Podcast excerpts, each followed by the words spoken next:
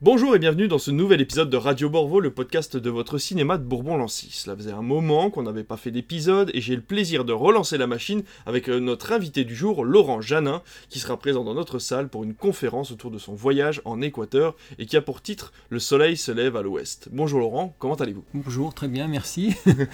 Alors Laurent, euh, on va commencer par la base. Tous les ans, vous exposez vos photos de voyage à l'espace Robert Cochet. Mais qu'est-ce qui vous a amené à voyager? Disons qu'à l'origine, euh, ma, profession, c'était photo-reporter. Donc, ah oui, euh, ça aide, effectivement. donc c'était, voilà, j'ai commencé à voyager très jeune.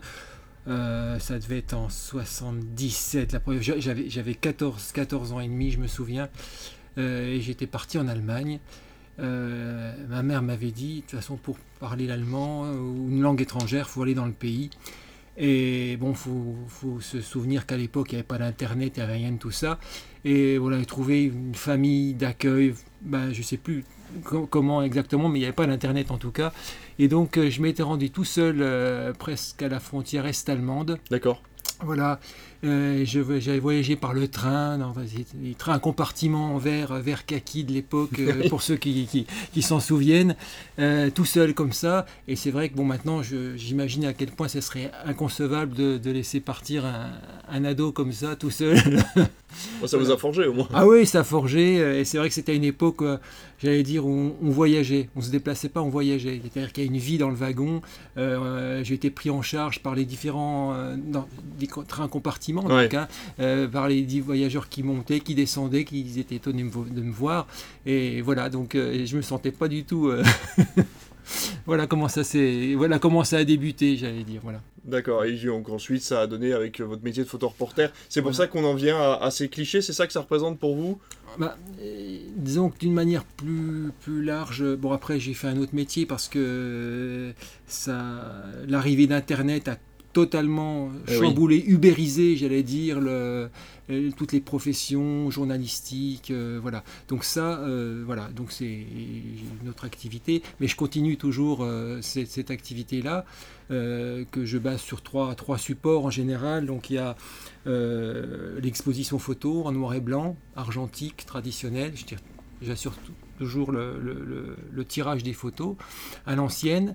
Euh, il y a les conférences, les projections débat, donc euh, diaporama en fondu enchaîné à l'ancienne, argentique, euh, même, même le son est, analogique. Voilà, et, des livres, donc photos et propos qui, relatent un peu le, reportage, et, et, ces trois supports sont complémentaires. Hein. donc l'expo est en noir et blanc, mais la, projection est en couleur. Et, pourquoi de l'argentique Pourquoi vous avez, vous avez jamais sauté le pas? Vous n'êtes jamais passé au numérique? Disons que je me sens contemporain du 20e, mais pas tellement du 21e. D'accord. Il euh, y, a, y, a, plein de raisons. Euh, déjà, j'ai l'impression qu'on passe trop de temps sur les écrans, donc s'il faut en plus que je passe du temps euh, à, tirer des photos, comme on dit, sur, avec un ordinateur, non. c'est Et puis j'aime bien me sentir contraint par les 36 vues de, de la pellicule ça permet de ne bah, pas tirer toujours à tort et à travers. Et puis je me dis finalement que un négatif euh, dans 50, 100 ans, ça aura toujours plus de valeur qu'un fichier JBEC. C'est vrai, c'est vrai, ça c'est pas faux en tout cas. Et on nous ça nous amène à ce, ce, voyage, celui, celui en Équateur. Pourquoi vous êtes parti en Équateur? Qu'est-ce qui vous a décidé à partir là-bas? Alors, il faut, faut, se dire que j'y suis allé il y a 16 ans. Ça fera 16 ans à l'automne prochain. Euh, mais c'était à une époque où j'exploitais pas, où je vendais les reportages, j'exploitais pas, j'allais dire les, euh, j'avais pas une démarche d'auteur, de, publication de livres, voilà. Et, donc l'épisode Covid m'ayant contraint, comme beaucoup de monde, à, rester à la maison, j'ai recherché dans mes archives et, et, je me suis dit tiens ça, ce serait intéressant de publier. Et donc j'étais parti à l'époque, j'allais dire pour à l'époque, il y avait tout un contexte géopolitique particulier. Euh, c'était George W. Bush qui était président des États-Unis. Et dans toute l'Amérique du Sud, il y avait un mouvement de contestation contre l'hégémonie américaine. Euh, voilà, et on a vu euh, tout un tas de, dirigeants arriver au pouvoir, souvent d'origine amérindienne. On pense à Hugo Chavez en, Venezuela, Evo Morales en Bolivie et Rafael Correa en, en Équateur. Il était en train d'être élu. Et voilà, il y avait un mouvement de contestation et il y avait toute cette problématique, euh, plusieurs problématiques déjà. Euh, problématique environnementale. Mhm. hein. tous ces Amérindiens en général vivaient dans un milieu naturel, que ce soit les hauts plateaux euh, de la cordillère des Andes ou au, au fin fond de la selva. euh, donc la forêt amazonienne, et euh, où il y avait des problèmes déjà de, on parlait de déforestation. C'était à une époque, je ne sais pas si vous vous souvenez, euh, euh, il y avait les Indiens Yanomami euh, euh, au Brésil qui, ben, qui Oui. étaient venus en, en- en Europe pour plaider la cause de leur mode de vie et d'alerter contre les problèmes de déforestation. Et il y avait aussi une autre problématique plus, euh, on va dire plus économique où euh, l'Équateur c'est un pays de, de- tradition tisserande. Ouais. Voilà, donc les très colorés, des tissus de, de qualité euh, qui se sont retrouvés du fait de la mondialisation concurrencés euh, par des pays comme l'Inde, le Bangladesh, qui produisent à, à bas prix, mais pas dans la même qualité, mais enfin euh, tout, Oui. tout se nivelle par le bas, donc eux aussi euh, se retrouvent quelque part un peu euh, ubérisés ou un peu éjectés de, de- j'allais dire, de, de- bah, de leur mode de vie. Et ça, ça m'intéressait de voir comment une société de tradition euh, pouvait survivre ou envisager un futur dans un environnement aussi, aussi mouvant, euh, dont on ne maîtrisait pas toutes les, tous les tenants, les aboutissants. Ouais, Voilà. d'accord. Comment vous choisissez vos clichés? Qu'est-ce qui vous emmène à en choisir un plutôt en noir et blanc pour une exposition photo ou plutôt ceux en couleur que vous allez diffuser dans la salle de cinéma? Alors déjà, euh, l'approche photo, photo euh, que je fais, elle n'est pas, euh, comment dire, je fais pas de la carte postale. Ce qui m'intéresse, c'est plutôt une approche un peu anthropologique ou sociologique. Et il m'intéresse plus de photographier que les gens que leurs vêtements. Euh, voilà. Euh, donc j'allais dire, le noir et blanc permet une distance et d'aller à l'essentiel.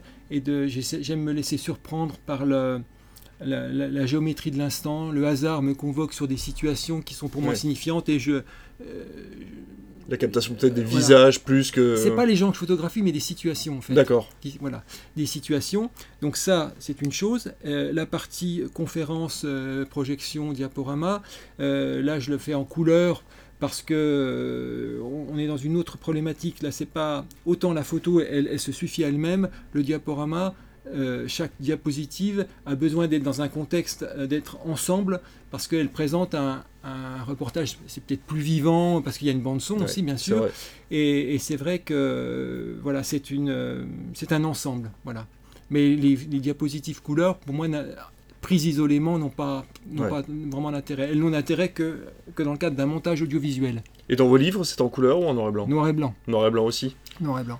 Ça nous amène du coup au dispositif que vous allez mettre en place dans la salle de cinéma. Euh, De quoi s'agit-il véritablement en fait? Alors c'est, un diaporama en fondu enchaîné à l'ancienne. Alors peut-être les, les plus anciens de- des gens qui écoutent euh, Radio Bourbon s'en, souviennent.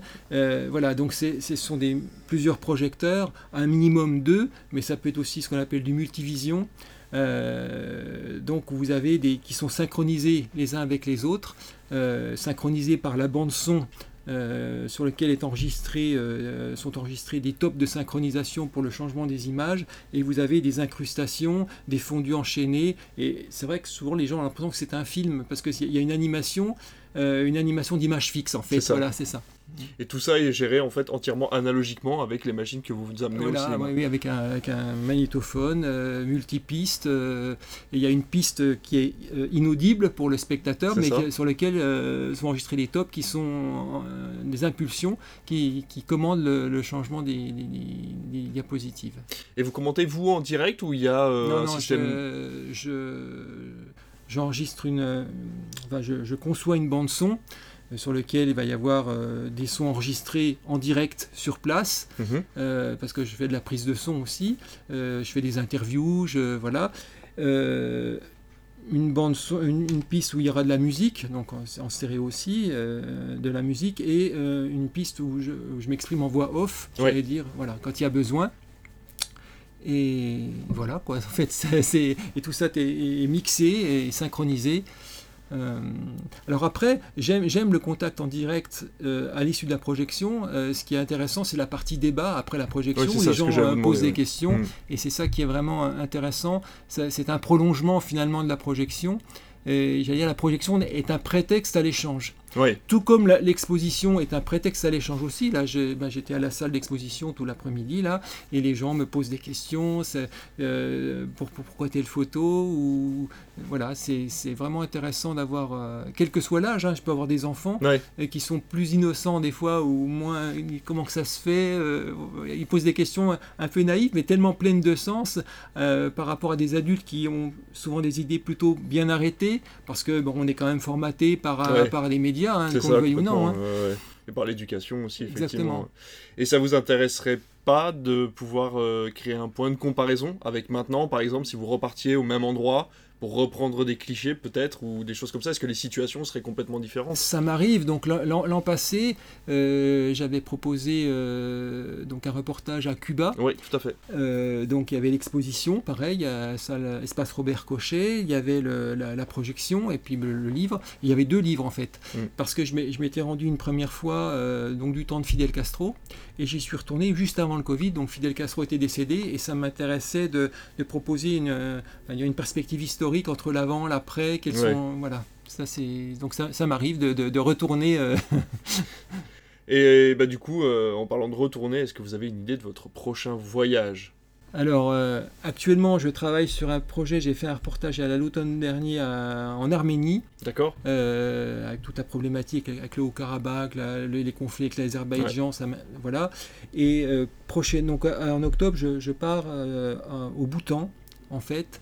Euh, pour quelque chose. Le, le motif est, est- est assez étonnant. C'est un pays, un petit royaume d'Himalaya qui est perdu euh, dans, dans l'Himalaya, euh, frontalier avec le Népal, le Tibet, voilà, et qui mesure, j'allais dire, le bien-être de sa population plutôt que le, le produit national brut, mais le bonheur national brut. C'est- leur, critère. Et ça m'intéresse de voir un, un modèle de, comment dire, de développement alternatif euh, à, à nos sociétés de consommation. euh, voilà. Ah bah voilà. Et votre prochaine exposition, du coup, l'année prochaine, vous avez une idée ou pas encore? Euh, normalement, c'est souvent c'est au printemps, au mois de mai, parce qu'il y, a y, a- il y a les ponts, et puis bon, j'ai plus de disponibilité, et ce sera sur l'Arménie. Ah bah super, Voilà, ok. voilà. Ok, ok. Donc du coup, ce sera une nouvelle exposition. Une nouvelle exposition, voilà. Donc je suis en train de, pour l'instant, je suis en train d'écrire le livre.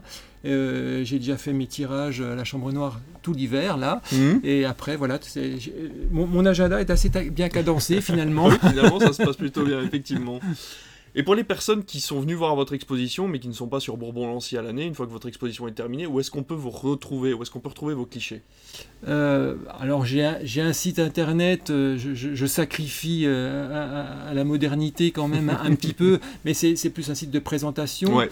euh, où on peut retrouver mes livres. On- on- les livres, on peut les commander n'importe où hein, finalement. Ouais. Donc c'est vrai qu'une exposition, ça donne une, un- une dimension un peu en 3D comme ça, où on, est, où on navigue au sein d'un d'un espace. Ouais. Euh, on a une vision globale, euh, on, va, on se rapproche d'un cliché, après d'une photo, on, va voir une autre. Voilà, on navigue. Mhm. Le le livre, c'est une, un- une autre déambulation, je dirais. Et, mais ça a l'avantage de pouvoir l'emporter avec soi, alors Mm. que l'exposition est éphémère et, et ponctuelle. Mais les clichés sont choisis par vous dans un ordre bien précis, finalement? oui, en fait, euh, euh, j'essaie de, la- dans l'exposition de les regrouper par thème. Ouais, Voilà. Dans le livre, euh, il y a- ça suit plutôt la narration, d'accord. euh, quoi qu'il n'y ait aucun, comment dire, c'est plus en résonance. hein. Les- je ne commande pas les photos et les photos n'illustrent pas Ouais, strictement le texte. C'est Ouais. voilà. C'est pour moi la- la- l'écriture, euh, la photo, euh, comment dire, photographie euh, sur le vif comme ça, c'est une écriture, une autre écriture que, que les mots, mais qui se complète. Et comment s'appelle votre site, du coup? Diaventure.fr. Eh ben. Voilà. Eh bien merci Laurent, on se retrouve donc le mercredi 24 mai à 20h au cinéma pour votre séance spéciale Le soleil se lève à l'ouest. Et encore quelques jours à l'espace Robert Cochet pour votre exposition Journal des Équateurs jusqu'au 29 mai. Exact. Merci beaucoup. Merci, c'est moi.